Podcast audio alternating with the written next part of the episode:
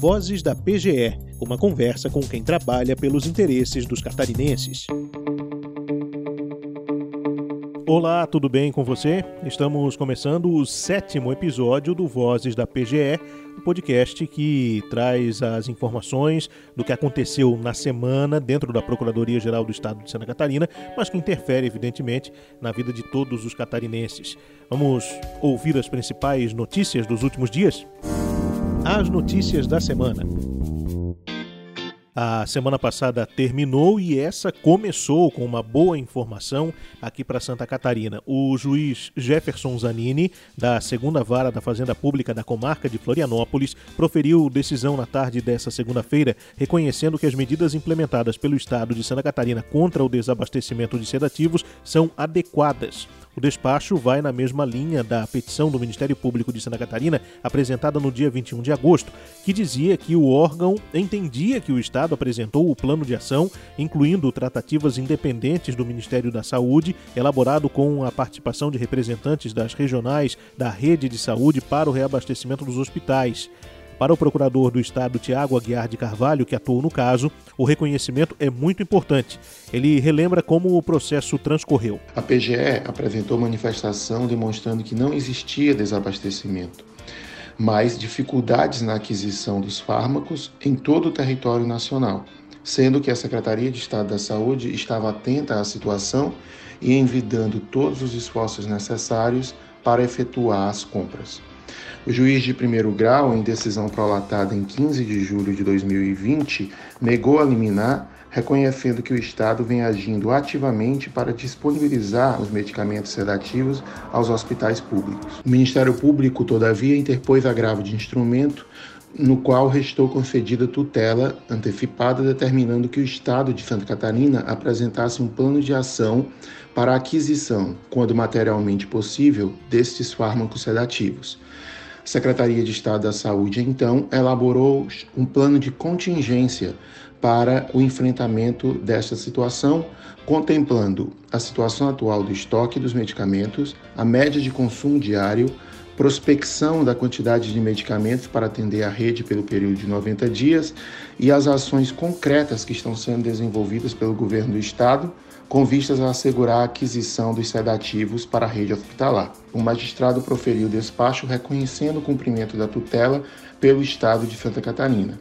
Esta decisão é importante, pois reconhece que as medidas implementadas pelo Estado de Santa Catarina são adequadas para a situação. Este o procurador do Estado de Santa Catarina, Tiago Aguiar de Carvalho.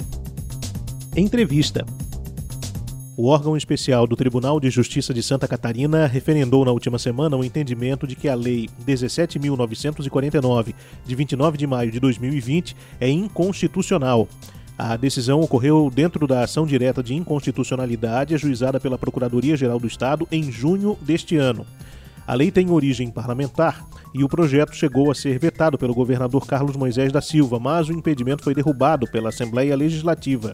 O texto eliminava a possibilidade de que os municípios catarinenses recebessem auxílio financeiro para enfrentar as dificuldades causadas pela pandemia de Covid-19, pois determinava que todo o dinheiro remanescente das linhas de crédito da Agência de Fomento de Santa Catarina, o BADESC, previstas para 2020, fosse direcionado para o financiamento de capital de giro de micro e pequenas empresas, microempreendedores individuais e empreendimentos de economia solidária. Aqui conosco, o procurador do Estado, João Carlos Castanheira Pedrosa, que atuou neste processo. Doutor, qual é a importância dessa decisão, da declaração de inconstitucionalidade dessa lei e como é que ela interfere na vida dos catarinenses? Claro, é, a gente entende a motivação da Assembleia, né, a preocupação dela em tentar conter esses efeitos da pandemia, é, pensando em alguma forma, alguma política de, de auxílio a, a, uma parcela da sociedade. O problema é que essa lei ela acabou é, por interferir nessa política de fomento e de desenvolvimento econômico desenvolvida pelo Badesc. É, essa, essa política do Badesc é uma política ampla, né? ela, ela contempla tanto a esfera privada quanto a esfera pública, e mesmo dentro da esfera, da esfera privada, todas as espécies de empresas, e não só as micro e pequenas empresas, os microempreendedores individuais, como a lei que foi aprovada na Assembleia previa. Né? Então, assim, o mais importante é que com, com é, a chancela do, do tribunal nessa ação direta de inconstitucionalidade a retirada da lei, da vigência da lei, é, o Badesc continu, é, pôde continuar empreendendo seus, seus, suas políticas, seus empréstimos, o, principalmente para o setor público, os municípios catarinenses. Né?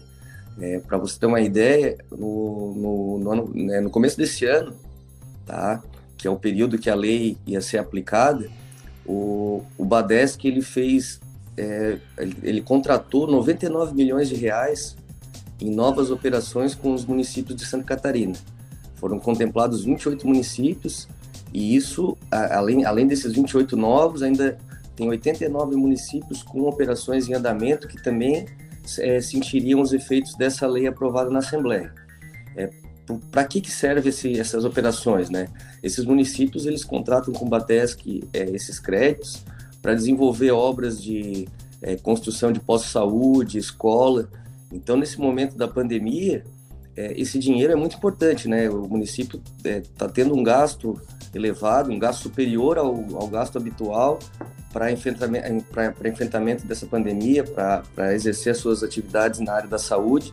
É interessante destacar que o texto eliminava, como o senhor explicou, essa possibilidade de que os municípios recebessem esse auxílio financeiro e que todo esse dinheiro uh, fosse, pelo texto original, encaminhado para outras linhas de crédito, né, o dinheiro que sobrou da previsão orçamentária do Badesp para esse ano de 2020. Mas, de outra forma, é importante registrar isso aqui para o ouvinte, é, nós não estamos dizendo que a lei agora é, deixa sem recurso esse outro segmento econômico das micro e pequenas empresas empresas, dos microempreendedores individuais, porque eles, de certa forma, são abrangidos por outras linhas de crédito que o Badesc tem. Exatamente. É, o, o, o Badesc, ele já, nas, dentro das suas linhas de crédito, né, ele, ele já contemplava um programa de microcrédito né, para microempreendedores individuais, especialmente esses microempreendedores desbancarizados, né? como, por exemplo, é, pipoqueiros, cabeleireiras, sorveteiros, costureiras, é, Para ter uma ideia, nesse ano de 2020, é, nesse, nesse programa de microcrédito de Santa Catarina, o Badesc contratou 19 milhões para esse, esse grupo de, de, de, consumidores, de empreendedores, né?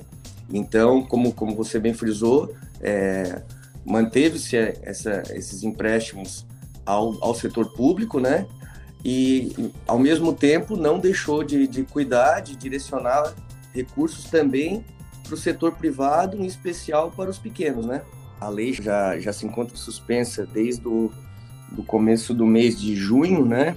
Quando nós ajuizamos essa ação direta de inconstitucionalidade, o relator do processo ele acolheu de pronto nossos argumentos e suspendeu cautelarmente essa lei. Né? Essa semana, então, o órgão especial do Tribunal de Justiça ele referendou essa suspensão cautelar que o relator havia feito, né? E, e agora o processo vai seguir um trâmite ainda com, com a manifestação do Ministério Público para posterior julgamento do mérito pelo próprio tribunal, certo? Se ele, é, a partir do momento que julgar o mérito, se, se reconhecer nossos argumentos, ele tira essa lei do ordenamento jurídico definitivamente. Procurador do Estado, João Carlos Castanheira Pedrosa, conversando conosco aqui no Vozes da PGE.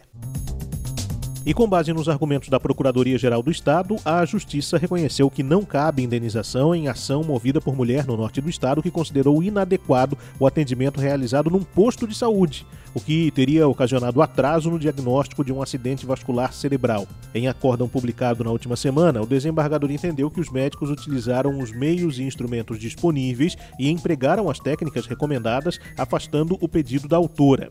Em 2013, a mulher moveu ação contra o município de Porto União e o estado de Santa Catarina, requerendo a indenização por danos morais e materiais no valor de 100 mil reais, pois, segundo ela, os médicos que lhe atenderam por meio do SUS no posto de saúde não teriam sido diligentes e atrasaram o diagnóstico de AVC. Para ela, a demora e a má prestação do atendimento médico e ambulatorial ocasionaram um agravamento do quadro de saúde. A PGE argumentou nos autos que não foi comprovada a culpa dos médicos, requisito para existir a indenização, e também argumentou que o Estado não é parte legítima no processo, pois, no caso, cabe aos municípios a execução da ação já que o posto de saúde faz parte do sistema municipal de atendimento e não do estadual. Dessa forma, Santa Catarina não é responsável por agentes públicos municipais. O acórdão publicado na última semana manteve a decisão favorável ao Estado. O sétimo episódio do Vozes da PGE fica por aqui. Nós voltaremos a conversar na semana que vem. Um abraço para você, até mais. O Vozes da PGE é uma produção da Assessoria de Comunicação da Procuradoria-Geral do Estado de Santa Catarina. Fale conosco pelo e-mail comunicação@pge.sc.gov.br.